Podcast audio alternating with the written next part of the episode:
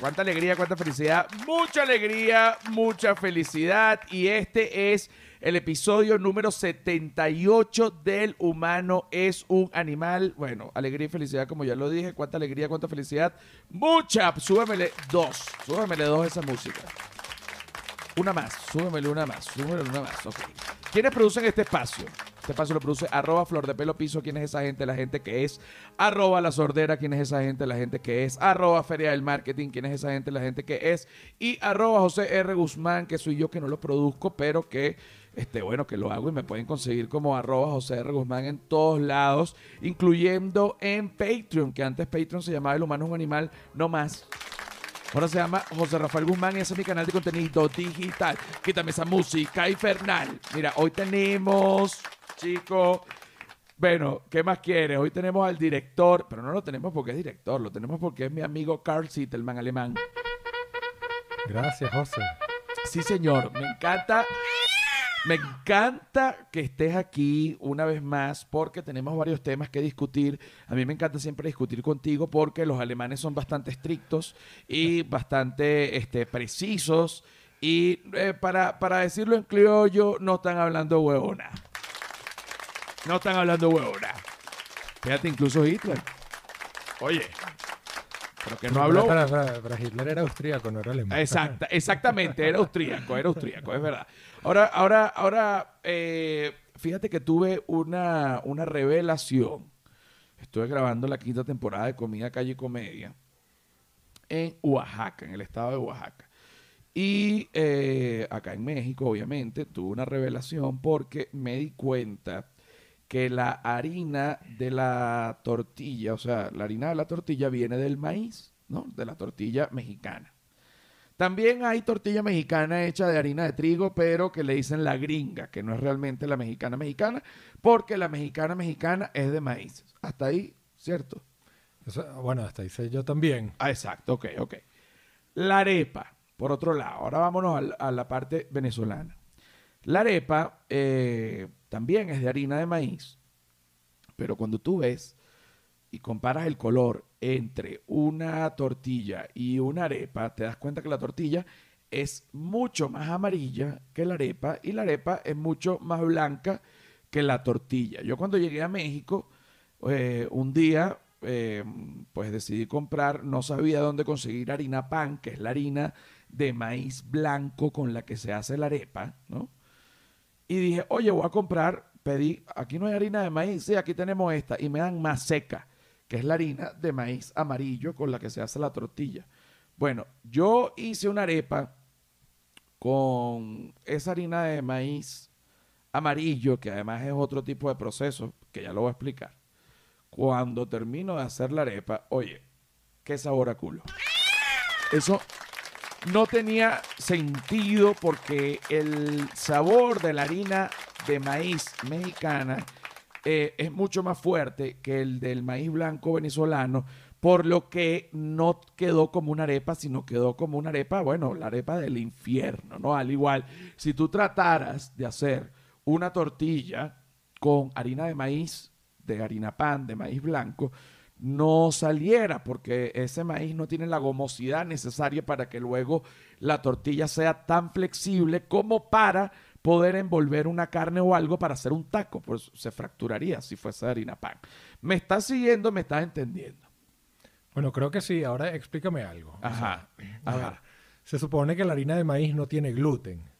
O sea, Es cierto, la harina de maíz no tiene gluten. El gluten es lo que le da esa elasticidad. Por eso es que cuando tú te comes un brownie, como es, pues es, sabes, esponjoso, te comes un brownie sin gluten y es como comerse una polvorosa. Es como comer, exactamente, el gluten, parte de lo que hace, eh, eh, aparte de ser, eh, bueno, el, el demonio gastronómico que, que, que- que mata y ataca los estómagos de todo el mundo, el gluten le da eh, Le da la, la elasticidad, la consistencia, ¿no? la Pues parte, parte de la consistencia. Sí, sí. Ahora, ahora explícame algo. Ajá. Si, si- si la harina de maíz, ya sea blanco o amarilla, no tiene gluten, ¿cómo es que las tortillas, las tortillas mexicanas, las Tienen tortillas de taco, elasticidad. tienen, exacto, son flexibles y no son rígidas como, como la arepa, que eso se, se rompe cuando tú la... Cuando tú la, sí, doblas, cuando sí. tú la doblas. Ok, voy, Me di cuenta en este viaje que hice a Oaxaca, porque estuve, como te dije, estuve grabando la quinta temporada de Comida Calle y Comedia y estuve visitando eh, varios lugares de comida típica oaxaqueña y comida típica mexicana, pero obviamente oaxaqueña. Pero lugares de verdad, o sea, no es que tú vas a ir a un lugar de comida Thai en Puerto Escondido, porque obviamente, claro que hay, se llama Lichi, pero es carísimo y, que, y ahí atienden unos argentinos, pero eso no es la verdad, digamos, de, del- del Oaxaca como tal. Entonces yo me fui al pueblo a comer la comida de leña, la comida que come la gente de verdad de allí, y me di cuenta y logré grabarlo que la harina, eh, la, la- la masa para hacer la tortilla, fíjate cómo se hace. Ajá. Agarras el maíz amarillo primero, un maíz amarillo, amarillo de color fuerte, ¿no? Ese maíz amarillo lo pones a hervir, como si fuese arroz. Una vez que el maíz amarillo está blando, ¿no? O sea que ya más o menos, más o- un poco al dente, no tiene que estar tan, tan blandito. Es ahí cuando tú lo, lo pones en un colador, lo secas y lo empiezas a moler ya hervido en un tinaco. ¿Cómo es que se llama? Eh, el objeto, no me acuerdo ahorita, ya te voy a decir cómo se llama. Es como una piedra un poco curva, ¿no? Y con otra piedra, tipo un manduco, se le va dando ras, ras, ras, y se va moliendo este maíz que ya previamente está hervido. Entonces ya la masa eh, le agregan un poquito más de agua. Este, ahí la, la señora fue más o menos haciendo y tenía la medida muy mordida, ¿no?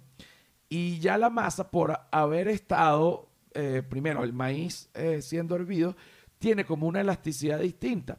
Porque, ¿cómo se hace la harina de maíz eh, venezolana para la arepa? Es al revés. O sea, tú tienes el maíz blanco. Primero, no es maíz amarillo, es maíz blanco. Y ese maíz, tú lo pones en un pilón, que ahorita obviamente eso no es así, pero digamos, la, la, original, tú lo pones en un pilón y de ahí salen las canciones que venían de los esclavos eh, negros eh, en alguna época que los mantuanos los ponían hacer la harina, que decían, io, io, dale duro ese pilón, io, io, que ya no se va a romper, io. Y entonces, claro, por- Yo pensaba que esa, esa canción la habían inventado que si en las gaitas del Meris. no, yo también pensé por un momento que era algo, No pero sabía que tenía que si Una co- 400 años. tenía 400 años, tiene 400 años y tiene una connotación eh, de cuando los esclavos hacían este tipo de labores en la cocina, que tenían que moler la harina de maíz en el, en el pilón, que es un mortero gigante y por lo general es entre dos o tres, entonces ellos le van, le van dando y van cantando, ¿no? Pero claro, hice un ritmo como de tambor, pero realmente sería así. O como le dicen aquí, mira. Io, io, dale duro ese pilón. Io, io. Y cada golpe lo da uno distinto, ¿sí entiendes? Cha, Claro, pa, tum, pa, cha, tum, pa, cha. Ahora, háblame tum. que aquí, aquí no le dicen mortero, aquí le dicen el molcajete. El molcajete o eh, metate, Que es donde, que además está hecho de piedra volcánica. que está hecho de piedra es, como, volcánica. es como si tuvieses un mortero de la piedra con la que te arrancas los pellejos del pie. Sí, pero no es mortero, porque más bien fíjate que es como una. Es una piedra lisa y eh, tienes otro pedazo de piedra que es tipo un rodillo con el que tú mueles. Pero el, el- el pilón es de madera. Ok, ok, ok. eh, Lo que es de piedra es el manduco. mm, No, no, no, pero ya va, espérate, pero estamos vueltos un culo. Un, un momento, un momento, ya va, ya va, ya va, ya va, ya va, ya va, ya va. El metate o ¿cómo, cómo? Molcajete, el O- molcajete. O, molca. No, pero es que tú estás hablando di- Del distinto. mortero, te estoy hablando del mortero. Sí, pero el molcajete es donde se hace el guacamole. Claro, pero es un Entre mortero. eh, es un mortero. un mortero Es- donde tú machucas las cosas, Las y cosas. está hecho de piedra. Pero el metate es distinto a un mortero. Mira el metate, ahí está, va a salir acá. Ok, ok. Eh, Eh, ahora, tiene ahora- otro uso tiene, completamente tiene otro distinto. uso Sí, completamente sí. distinto. El, el, digamos, el molcajete es un mortero mexicano y el metate es, mm, no es un mortero, pero es la piedra, eh, una piedra lisa y una piedra en forma de rodillo con la que se muele el maíz para hacer las tortillas. Coño, casi, nos, casi no- nos da un ACB. Háblame, pero esto no tiene gluten. No puede tener gluten porque viene del maíz. Esto no tiene gluten. Y a mí me encanta el tema del, del- del gluten y de los alimentos porque eh, incluso a nivel de marketing, el gluten ahorita está tan mal visto que los alimentos que evidentemente no tienen gluten, eh, sencillamente les ponen que no tienen gluten solo como para que se vendan más. Por ejemplo, carne molida selecta, premium, sin gluten. Oye, obviamente la carne no tiene gluten. De repente eh, sale y dice, mm, este, obviamente la pasta tiene gluten, entonces también venden una pasta sin gluten, pero Pero yo me he enterado de cosas como que, o sea, hay pasta de dientes sin gluten. ajá, pasta de dientes sin gluten, pero hermano, pero si eso nunca he tenido, pero ¿de qué me estás hablando? Eh, La pasta de dientes, obvio, que no, que no tiene gluten. Crema para hemorroides sin gluten. ¿Eso existe? Sí, te lo ponen crema para hemorroides, alivia las hemorroides y abajo pequeño te ponen without gluten. Gluten free. Gluten free, exacto. Non-GMO. Oye, chico, yo sí te digo, yo hablo un inglés raro, pero me, pero me hago entender. Te venden dos cebollas sin gluten. Pero bueno, claro que sin gluten. Si la cebolla no tiene gluten, tú eres, tú eres marico Julián. Bueno, ya- ya- ya- ahora ya toda vaina es sin gluten. Cualquier vaina lo puedes mercadear. Cualquier, como una cartera. Sin gluten. Una cartera fósil, de la marca fósil. Y te ponen abajo gluten free. Sí, sí. sí, o hay o, o without gluten. Para que tú veas cómo funciona mi cerebro, o sea, cómo mi cerebro interpreta, o interpreta un idioma cuando en vez de gluten free, without gluten. Que es lo mismo. Fíjate que yo en la cárcel hice reír muchísimo y eso me, me, me salvó de que no me, de que no me terminaran cogiendo este, tan O salvaje chuseando. tan salvajemente. eh, o sí, o chuseando, pero allá no nunca Allá no vi, usan el chuzo. allá nunca vi que usaran chuzo, pero sí clavaban, le sacaban punta a los lápices y sí los clavaban. No, y una el cosa. chopo sí lo usan. No, Tampoco. Allá No, no, no. allá no existe el, el peo del tubo con la metra y el triquitraque. es imposible porque no hay manera de conseguir pólvora eh, en- en- dentro de la cárcel. Lo que sí vi una vez, lo que sí vi una vez, y no lo digo para efectos del podcast, sino lo digo porque es verdad. Yo entré, ponte, yo llegué a la cárcel un día X. Cuando ya yo tenía como cuatro días en la cárcel, aquella angustia, aquella penuria, aquella locura, yo estuve dos meses y medio, pero cuando tenía como cuatro días, uno de los presos que estaba allí, que se llamaba mm, Luis Moreno, eh, era, su papá era cubano y su mamá era mexicana y bueno, había tenido un tema de, de narcotráfico en Texas y Luis Moreno, ¿quieren, quieren perico, compa? Yo pensé que era, ¿cómo vas a conseguir? Bueno, fue al baño, sacó perico, nadie ni siquiera preguntó. Yo digo, ¿de dónde sacaste ese perico? Te lo dio un guardia y que, no, me lo tenía guardado en el culo. Y yo digo como que, y yo digo como que, pero ya va, o sea, yo tengo cuatro días de haber llegado y que tienes cuatro días el perico en el culo y que, no, tú eres loco, si yo llegué hace un mes, tengo como un mes el perico en el culo. ¡Coño! Como un mes el perico en el culo. Bueno, yo le digo, ¿y cómo hacías para ir al baño? Bueno, ahí me las arreglaba. Muy bien por Luis. Muy bien por Luis. Pero ¿qué pasó? Que tuvo una caída carcelaria y no midió bien, no calculó bien. ¿Por qué? Porque le dio una gripe y un dolor de cabeza y una locura. Y dijo, me siento demasiado mal, tengo sinusitis, tengo sinusitis. Entonces lo llevaron a la enfermería y cuando te llegan a la enfermería, por default te sacan la sangre y te hacen exámenes de doping y todo. Y eh, había pasado unos pocos días del- de que se había metido la periquisa intracarcelaria. Lo descubrieron, le pusieron más cargos y lo mandaron a una cárcel en Odessa. Coño, para que tú veas que el perico medicinal bueno todavía no existe. ¿ah? Hay que luchar mucho. La lucha del perico medicinal bueno es ardua. Pero allá vamos. Mira, me estaba comentando que hay un tema de la bolsa. Yo no entiendo, claro que entiendo lo que es la bolsa y claro que entiendo lo que son las acciones.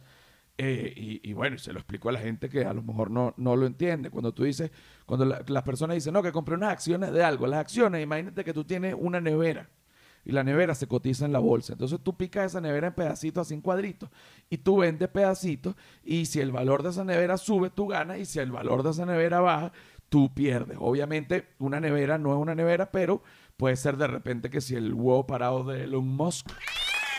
Así es. Ese tipo de cosas. Ahora, tú llegas con una preocupación. ¿Qué es lo que está pasando? Bueno, yo básicamente la semana pasada me di cuenta que estaba, bueno, yo creo que todo el mundo se dio cuenta que estaba pasando algo raro con GameStop. Con yo no me di cuenta, yo estaba en la playa, entonces por eso no, no- ni idea. O sea, GameStop es como un videocolor Yamin gringo. Ok, No, GameStop es un lugar donde que vende o alquila películas, algo así. Videojuegos. Vi- Alquila, Puro videojuego. alquila videojuegos. No los alquilas, sino que ellos venden los videojuegos nuevos o usados. Y tú puedes llevar tu videojuego usado Y te pagan y que sí, venden. 20 centavos y luego ellos lo venden en 7 dólares o 10. El videojuego usado. Ok. Y por supuesto, hoy en día, básicamente, o sea, la mayoría de las cosas las compras por la tienda de- del PlayStation, por tienda del PlayStation o la tienda del Xbox. Exacto. Ha ido, ha ido disminuyendo la, la Ya venta. nadie va a un, a un mall y, y- y va a GameStop y dice, coño, me voy a comprar un cartucho como hacía yo cuando iba a Videocolor Yamin a alquilar los ca- cartuchos de Nintendo, a cambiarlos. Eso ya no se hace y bueno, o sea, esta compañía básicamente tiene como tres años al borde de la quiebra. La semana pasada las acciones de GameStop, pues resulta que de- desde principios de enero... que, que en un momento le fue muy bien y, y comenzó a cotizar en la bolsa, porque no es que cualquier, no es que tú montas una compañía y de una vez va a la bolsa. Eso tiene unos requerimientos y, y, y una y, para que tú estés en la bolsa requiere una cantidad de interés por parte del público, bueno, que no tienes ni ni bueno, que no tienes ni idea. Yo no pude terminar la carrera de economía porque bueno, el periquito medicinal, bueno, no me dejó, pero bueno, chao, ¿ah? Esta gente de GameStop Ajá. la semana pasada había subido 1500%. O sea, eso es De la así nada, cuando- Como lo que subió Apple desde 1987. más o Ajá, una, una compañía que, que, que- que está quebrada. Exacto. Entonces resulta que había un grupo de Redditors, o sea, el Reddit, que es esta red social en donde es como un 4chan, pero, pero en, en- en- en perico. Pero Pues- que es un 4chan, o sea, todo, todo es como eh, eh, eh, es un es un es una red social parecida a Twitter en donde o sea cada quien postea pero hay subreddits de, de temas específicos Ok. entonces hay desde porno hasta ah, es como más es como más dark. cocina no hay de todo lo que tú quieras de Ah, ok, todo, de ok, todo, de ok, todo. ok, ok. y en Reddit hay un subreddit que se llama Wall Street Bets Ok. que es de apuestas de Wall Street. Y ahí los tipos descubren que hay un montón de compañías, o vamos a decir de acciones, entre las cuales está la de GameStop, que están altamente shorted. ¿Qué es un short? Eso es lo primero que hay que entender. ¿Te te acuerdas de aquella película que de Big Short? Con Ajá. Steve Carell y... Ajá, ¿qué es un short? Ok, un short, un short es, bueno, short es eso que uno se Eh, ponía para ir a la que uno se- sí. exactamente. Pero bueno, también un short, un short, el short es, como dice, short es corto, short es vender en corto.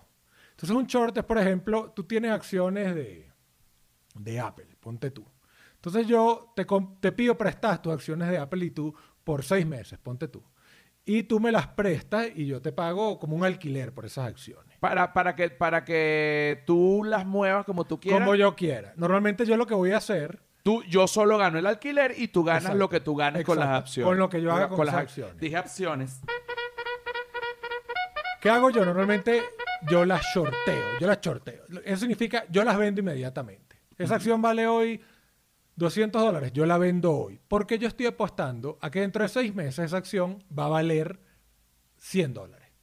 Y yo, dentro de seis meses, las recompro a 100 dólares, te las regreso Y pe- y gané, yo gané, o sea, un 50%. O sea, pero estás, apostando en contra. Estoy apostando en contra de esa acción. Yo creo que esa, esa compañía va para abajo. Porque yo te pedí las acciones, las vendí y pienso comprarlas más adelante a un precio menor. ¿Qué pasa cuando el short sale mal? Resulta que la acción sube. Cuando la acción sube, puede que suba un 100%, puede que suba un 1000%, puede que suba un 1500%, como la que, lo que ocurrió con GameStop. Y cuando yo veo que esa vaina empieza a subir, ponte tú que no han llegado los seis meses, pero yo ya veo que empieza a subir, empiezo a hacer lo que se llama cubrir mis posiciones. Empiezo a comprar acciones de Apple para, coño, yo no quiero tener que pagarte a ti una millonada, o sea, tener que pagar esas acciones en una millonada. Entonces empiezo a comprarlas. Y ocurre lo que se llama un short squeeze. Short squeeze, que no es lo mismo que squirt. Oye, squeeze. porque yo por un momento pensé y dije, ya va, ya va, cuando la economía y la porno se encuentran. Bueno, eh, un short squeeze es casi como una erección. Si ves el gráfico es como una erección. Ok. Básicamente, toda la gente que tiene shorts, que son unos fondos que tienen millones o miles de millones en shorts, tienen que empezar a comprar acciones de esa compañía para no terminar perdiendo un poco de plata. Y ellos al comprar hacen que la compañía suba más todavía. Pero es un falso inflado. es un porque- falso inflado. Es de forma orgánica, o sea, no orgánica porque ellos están comprando las acciones para cubrir sus shorts. Es como si, como si uno comprara likes o followers, que al final es, es dinero, es solo dinero, pero es falso y realmente no hay un real interés del público en tu compañía más que tú comprando todas las acciones. Es así. O sea, al final del día, o sea, GameStop es una compañía que está quebrada, pero que la semana pasada subió 1500% porque en este grupo empezaron a decir, vamos a comprar acciones de GameStop, que hay un montón de shorts y eventualmente esta gente va a tener que empezar a comprar acciones para cubrir sus posiciones y nos vamos a meter todos una bola de plata. Y eran, o sea, 8, mil, 8 millones 500 mil personas en ese grupo que se bajaron este app que se llama Robinhood, que es un app en donde tú puedes comprar una acción o media acción, puedes comprar fracción de acciones. De- para la gente que tiene poco dinero, exacto, pero que quiero meter 100 invertir. dólares. Exacto. No quiero meterle 8 mil millones de dólares, quiero meterle 100 dólares. Y así los tipos lograron meter en problemas a dos, a dos fondos de inversión que tenían posiciones muy grandes en shorts de GameStop y eh, tuvieron que empezar a comprar acciones y así pues ocurrió el short squeeze, que la acción subió un montón. Y bueno, esta semana estaba empezando a caer y es lo que llaman el autobús, o por lo menos en los 80 lo llamaban el autobús, que es, tú le dices a la gente que se suba, obviamente los primeros que se suban y se bajen, Solo, con solo- un poco de plata. Claro, pero lo- ya lo que viene Los que se quedaron en el autobús se van por el barranco. Exactamente. Ese es el peligro de, de jugar en ese tema. Exactamente, exactamente. Lo entendí perfectamente. Me encanta eh, que me hayas explicado esto porque yo en un tema, eh, en temas de dinero siempre eh, me, me- me cuesta, ¿no? Un, un poco entender ciertas cosas. Fíjate, por ejemplo, yo eh, cuando salí de la cárcel me tuve que mudar unos meses a Miami y luego me tuve que mudar a Ciudad de México. Cuando estuve unos meses en Miami, eh, bueno, yo tuve que alquilar un departamento. Los que, las personas que viven en Estados Unidos saben perfectamente lo tedioso que es alquilar un departamento en Miami, por ejemplo, para una persona este, que no es americana. Tienes que demostrar que eres tú, que te capaz, que te quiti. Bueno, yo recién saliendo de la cárcel, aquella locura.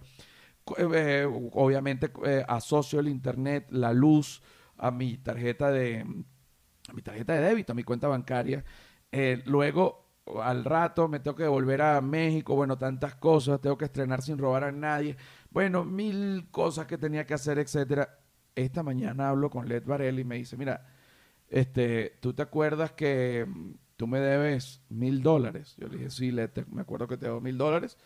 Te los voy a pagar, espérate, ¿sabes? Normal, solo que ahorita estoy grabando. Me dice, no, pero es que ahora es que ya no me debe. O sea, ahora resulta que te debo yo porque tú me has pagado el internet y la luz durante un año y dos meses. Oye, ¿Y eso dónde estaba entrando? ¿En tu tarjeta de en mi tarjeta. Ah, está bien, bueno.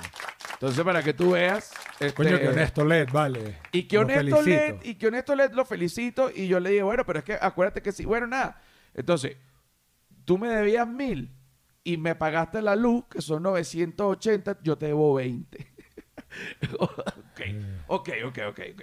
Entonces, pero el internet sí te lo tengo que pagar. Vamos a sacar la cuenta, son como 1.200 dólares.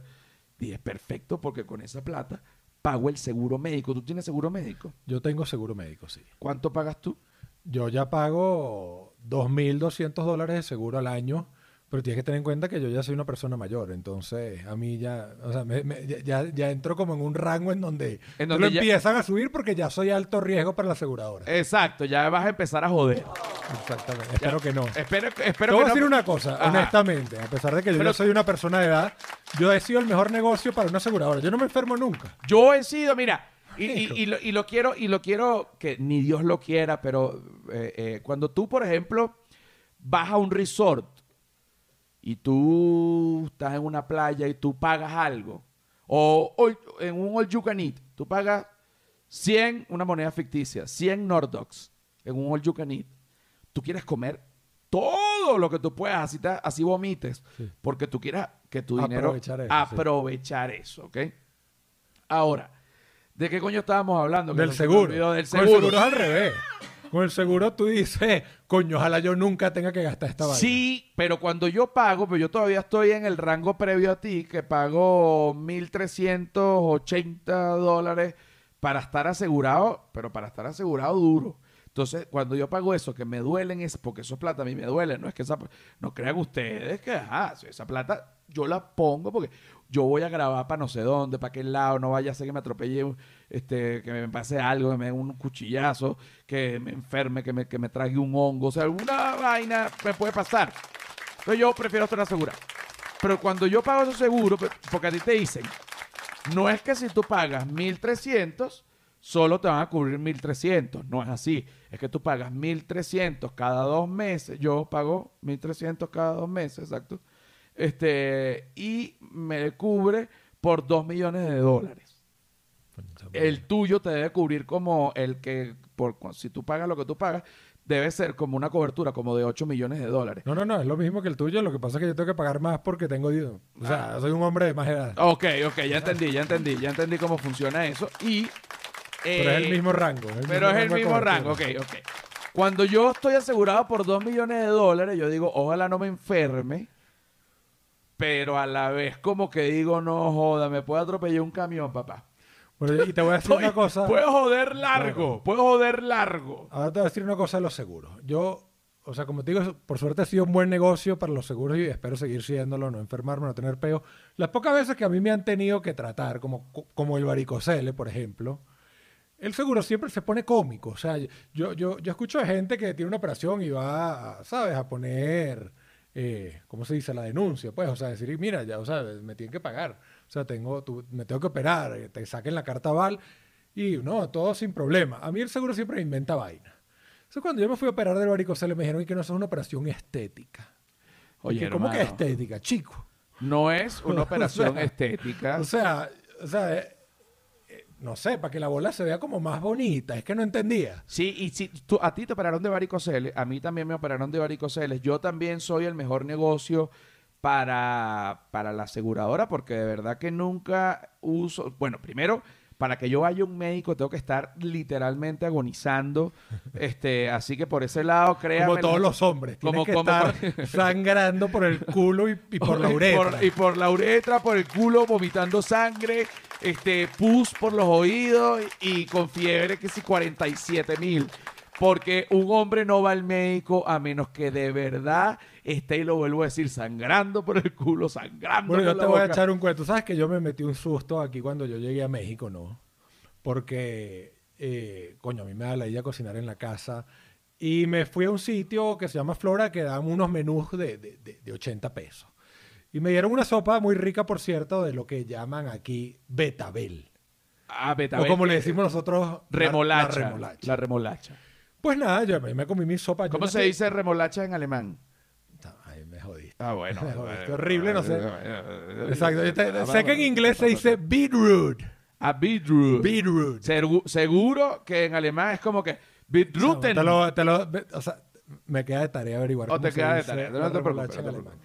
Pero bueno, el tema es que yo no, yo no como remolacha con frecuencia. Al día siguiente, cuando yo voy a cagar, o sea, veo, o sea, me paro, todo bien. Oye, que. Cuando me volteo, no, hijo, eso era como el agua, el agua del mar en, en el desembarco de Normandía. Oye, Que era, era como una sopa de sangre. y, y te voy a decir una cosa: no solo son las heces, sino también es el pipí. Yo una Sí. vez tuve, una vez caminé, eh, yo tenía tiempo que no hacía ejercicio ni nada. Y yo andaba en una época, bueno, como trastornado también. Y me fui, caminé 12 kilómetros, no es mucho, o sea, pero sin agua ni nada, en un solazo de Miami, como por una playa lejos, ¿no?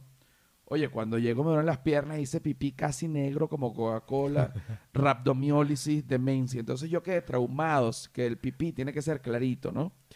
Y una vez también me- pedí un jugo de, de betabel o remolacha o Tres en uno. el, tre- el clásico 3 en 1 venezolano que es eh, zanahoria, remolacha Y naranja. Sabe raro, sabe muy, muy terroso, como, como tierra, pero se, se le siente es, una- es un, un shot de hierro de increíble. hierro increíble y es una cosa maravillosa para las mañanas. Pero cuando fui al baño, chico, que hago pipí, un chorro como de, sí, como oscuro, como, bueno, como de una sangrita que yo no quería, papadito. Yo no quería, papadito, qué miedo. Tú sabes que yo me quedé en un Airbnb y eh, en, en Sayulita, lo conté en el episodio pasado, pero lo Marico, vuelvo a contar. Sayulita es el ano del diablo, Es el ano- No, a mí me gustó, pero No, marico, yo fui la primera, la primera playa que yo fui en México fue en Sayulita y toda la gente, fue un matrimonio y el 90% de la gente, o sea, terminó con vómitos y diarrea. Claro, pero es que hay dos tipos de personas. Yo, yo ya he estado en los anos del diablo más grandes del mundo. Entonces, para mí nada es un ano del diablo y te lo digo muy en serio. Marico, pero Sayulita es como, marico. Yo eh, me quedo en unos Airbnb que la gente, que alguien normal puede decir y que, pero estás bien, o sea, este, te podemos ayudar, quieres, te necesitas algo. Y es que, bueno, marico, a mí me gustan los roots, papá. Los roots, mira, vamos a la segunda, a la segunda parte del episodio número 78 del humano es un animal, alegría y felicidad. Ya venimos. Felicidad para todos.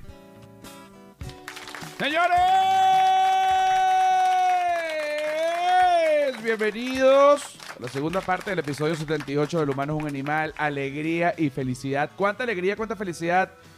Bueno, marico, mucha. Mucha alegría, mucha felicidad. Mira, quítame esa música. Seguimos aquí con Carl Sittelman. Bueno, quien es... ¿Qué es lo que tú eres? O sea, ¿qué- ¿a qué te dedicas tú para que la gente lo vuelva a entender? Coño, a mí ya ni, ni yo mismo lo tengo claro. Yo empecé como ingeniero. No, Ah, porque tú, eh, eso es para, también, a mí me No, gusta no, la uno historia. nunca deja de ser ingeniero. Uno nunca deja de ser ingeniero. Yo también fui odontólogo y nunca deja de ser odontólogo. Pero para la gente que de pronto, a mí me gusta la historia de mm, las historias de gente que cambia de profesión o que decide hacer algo distinto a su oficio, porque hay muchísima gente que se obliga eh, a sí misma a estar en un trabajo o en algún oficio o en alguna labor que realmente odia y por locuras mentales, porque no, no hay mejor manera de llamarla, eh, pues se obliga a estar en un lugar que lo hace profundamente infeliz y, incluso no se dan cuenta que lo que, que lo que lo está haciendo infeliz es que no están trabajando en lo que tienen que trabajar. Y Carl Sitteman fue uno. Así es. Y además yo creo que, mira, o sea, hay gente que como que pasa toda la vida buscando su vocación. Y yo creo que no hay una vocación. Yo creo que tú vas cambiando con la edad, vas evolucionando, te gustan otras cosas y vas probando y, y- en algunas pues te das cuenta que, puedes ser bueno o que tienes algún tipo de talento y en otras pues no tanto, y aunque insistes en ellas. Eh, yo he sido de todo un poco, o sea, he sido eh, ingeniero. eh, Tú te graduaste de ingeniero en la Universidad ingeniero. En Simón, la Bolívar. Trabajé cuatro años para SAP, que es una compañía de desarrollo de software. O sea, Luego- desarrollo de software es, eh, por ejemplo, eh, cuando, mm, bueno, Windows es uno. Exacto. Bueno, Wi- Windows sistema operativo. Ah, ok, explícame esa diferencia. A ver, Bueno, hay muchos tipos de software. eh. Un sistema operativo es el, el sistema base sobre el cual corre cualquier, cual- cualquier dispositivo. computador. Ah, exacto. como cualquier el dispositivo. iOS o el, o el Windows o el Mac OS. Pero bueno, yo trabajaba en desarrollo de sistemas para eh, manejo de recursos empresariales. Ya entiendo. Compra, venta de inventario, eh, finanzas, todo ese tipo de cosas. Entiendo, por ejemplo, eh, en algún momento en Venezuela mi hermano montó una tienda de motos donde vendía repuesto y vendía motos. Y recuerdo que yo le eché una mano un, un tiempo, eh, yo estaba en la universidad con, con las cosas de la tienda y parte de lo que había que aprender a hacer era que tú, bueno, tú primero pagabas un sistema operativo, un software de estos, este, para que entonces venía una persona, tú lo pagabas primero, venía una persona que me imagino que era que tú también lo hacías o no sé, te lo explicaba y que mira, cuando tú vendas esto, tú vas a meter todos tus productos en una lista aquí. Entonces, cuando tú vendas, tú le das a este botón, no sé qué. Entonces, al final del mes ya tú tienes todas las cuentas acá y si tú lo haces vía este software, bueno, pues este lo va a ser una maravilla y efectivamente así se hizo, pero es complicado de aprender. Es como lo que tú ves que hacen los cajeros en los mercados, que ellos tienen ahí un sistema que ellos van marcando unas cosas y le dan una pantalla, una cosa.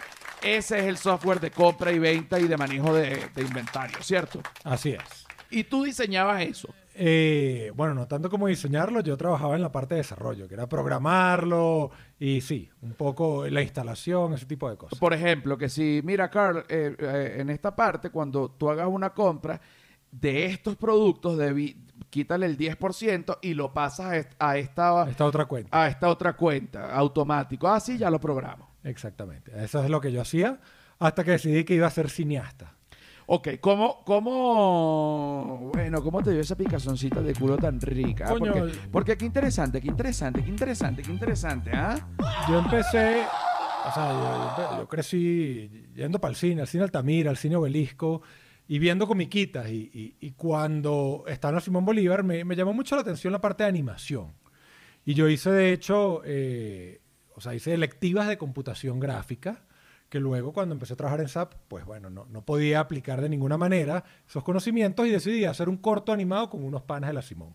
Corto animado en 3D. Y bueno, ah, bajamos un software, aprendimos a usarlo, e hicimos un corto de 10 minutos que a todos no- nos abrió los ojos a que eso es lo que queríamos hacer definitivamente y no, y no lo que estábamos haciendo en ese momento.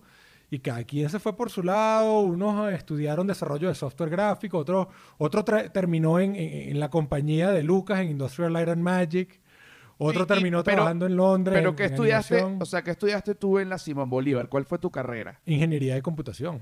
Ingeniería de computación. Y Yo soy lo que llaman computista. Ok, ¿y el computista en líneas generales qué hace? ¿De qué se encarga? Aparte de lo que tú hacías. Eh, bueno, tú puedes especializar- eh, especializarte en muchas cosas, como tú dices, sistemas operativos, eh, eh, sistemas de programa, aplicaciones bases de datos. Exacto, hoy en día, pues bueno, hay muchos tipos de aplicaciones y muchas pues son aplicaciones gráficas, como, como, como la- las aplicaciones 3D, las aplicaciones para edición, para cine, para televisión. Ahora, también está, por ejemplo, lo que llaman el computista travieso, que es el computista que, que está del lado oscuro de la ley y que utiliza todo su conocimiento, o sea, el conocimiento que te dan en la universidad para de pronto, oye, están grabando el padrino aquí al lado, para de, para de pronto eh, meterse, no en la deep web, porque eso es algo que ya existe, pero este, para hackear una cuenta de un banco o para... Recuerdo, por ejemplo, y, te estoy hablando de hace muchísimo tiempo, yo estaba en noveno grado, te estoy hablando del año 1998, y el hermano menor de un amigo, o sea, yo tenía 16 años, y el hermano menor de un amigo que tendría 14 años, el- el- su hermanito menor, le encantaban las computadoras. Tú sabes, esa gente que desde que es niño le encanta la computadora, pero le gusta meterse y las desarma y las armas, y le gusta meterse por aquí, le gusta meterse por allá, y se baja los mejores juegos y consigue y busca. Eh, ese tipo de persona que se lleva muy bien con la computadora. Yo no fui de ese tipo de personas, pero las hay. Bueno, en el año 98, en casa de mi amigo, suena el teléfono, atiende el papá y es el FBI Mierda, ok. diciendo que su cuenta IP es la que intentó hackear el sistema de seguridad de Estado y una locura. Y que sí, y el papá, por supuesto, que va a estar, un papá que va a estar nada pensando, pero ¿cómo es posible esto? O sea, con una computadora, ¿tú tienes una computadora en su casa? Sí. ¿Quién vive con usted? Y de repente han llamado Héctor Alfredo, una locura que Héctor Alfredo, así se llama el muchacho, ahorita uno... Un nombre ahorita- como de personaje de telenovela. Héctor Claro. Alfredo, ven acá. Ahorita está casado, tiene un perro, o sea, ahorita es un adulto. No está en una cárcel federal. no está en una cárcel Ah, federal y le dijeron, si usted sigue jodiendo, sí lo vamos a llevar por una cárcel federal. Pero llamaron de Estados Unidos a Venezuela. Tú sabes que lo más loco es que esos carajos, la mayoría no terminan en cárceles federales, sino que le dicen que mira, ven para acá. Yo quiero que me expliques cómo hiciste esto. Y que si tú, tú, me ayudas, o sea, yo quiero ver dónde está el hueco. Tú me dices dónde está el hueco y, y, y, traba- y ahora trabajas Exacto. para el tío Sam. Dime dónde está el hueco, me tapas el hueco, yo te pago barato y no te meto preso. Exactamente. Ese es el trato, porque al final es un tipo, es un crimen, pero es un tipo de crimen que realmente no es una persona mala en el sentido de que mató, violó alguna cosa, sino bueno, un muchacho de 14 años que realmente casi desde Venezuela casi viola a todo el Departamento de Estado entero, una cosa este, loca. Pero una vez que le, que le hicieron la advertencia, él dejó de hacer esto porque el papá también se asustó muchísimo y bueno, más nunca tuvieron este tipo de problemas. Pero él sí creo que estudió también, no, me, no recuerdo en qué universidad, pero también algo tipo de computación o esto. Pero en fin, tantas cosas a las que se puede dedicar uno que Carl termina desde computista, eh, decide, se va por esta parte animada y termina estudiando cine en Londres. Exacto, terminé estudiando cine, luego empecé a trabajar en publicidad y empecé a hacer videoclips, porque yo soy un rockero frustrado, yo Toca, eh, eh, era músico por allá por el, año 95, estuve en el Festival Nuevas Bandas con una banda que se llamaba Punto Rojo.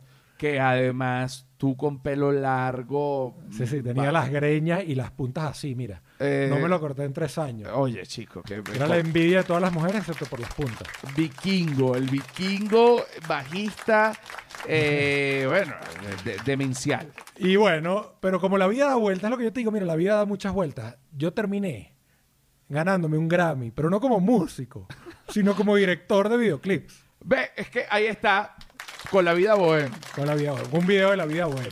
Y, mis amigos músicos eran tipo que le dedicaron su, vida y su carrera a la música. ¿Cómo que? Pero ¿cómo tú te ganaste un Grammy? O sea, tú abandonaste el bajo y, luego...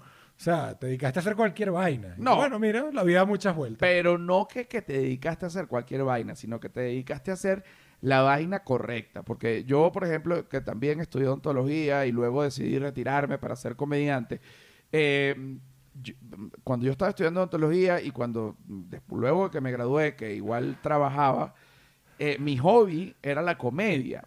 Y yo creo que uno tiene que vivir, cuando tú digas, este es mi hobby, ¿cuál es tu hobby? Este, bueno, entonces tú tienes que vivir de tu hobby para que, coño, para que sea llevadero. Bueno, como dicen uno, eh, el sueño es convertir tu hobby en tu profesión y tu profesión en tu hobby. Exactamente. Pero si tú le tuvieras que sacar una muela ahora a alguien, así estamos en Sayulita. Y marico, o sea, tengo una infección, o sea, no voy a llegar. Claro, pero. ¿Tú me podrías sacar una muela? Es que el tema de la odontología, al igual que la medicina, hay muchas cosas que no se resuelven eh, así de la nada. O sea, tienes que tener instrumentos, tienes que tener mm, medicamentos allí. Por ejemplo, para sacar una, una muela, tú necesitas unos forceps, que es el instrumento con la que se agarra la muela para poder sacarlo. después tienes que suturar, tienes que tener el hilo, tienes que tener la aguja. No te puedes tirar la de Tom Hanks en, Bueno, te puedes lanzar la de Tom En náufrago que le pones la piedra y así que... Ajá, te, puedes lanzar la de Tom Hanks en el náufrago, sin duda alguna. Eh, si estás en una isla solo y no te va a buscar nadie, ¿qué coño, no? No, pero es así tipo la NASA. Te dicen que esto es lo que hay.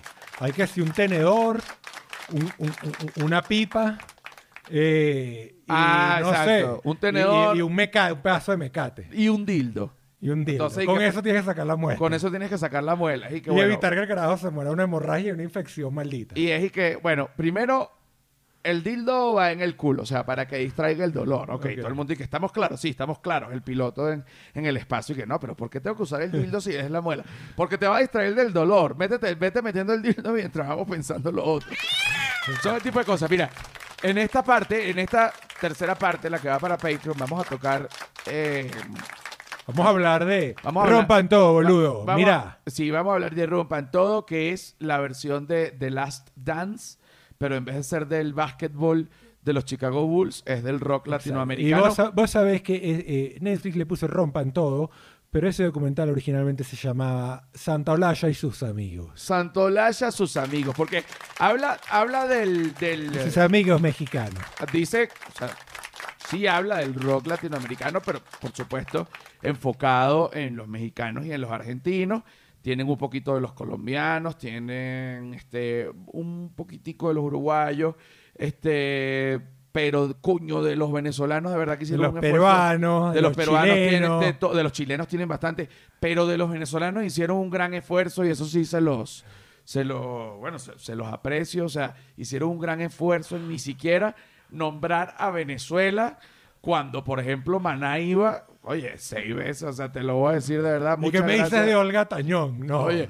pero Olga yo no estuve en el documental, pero sí, pero sí le digo, oye, muchas gracias, muchas gracias por no, por no nombrar a Venezuela.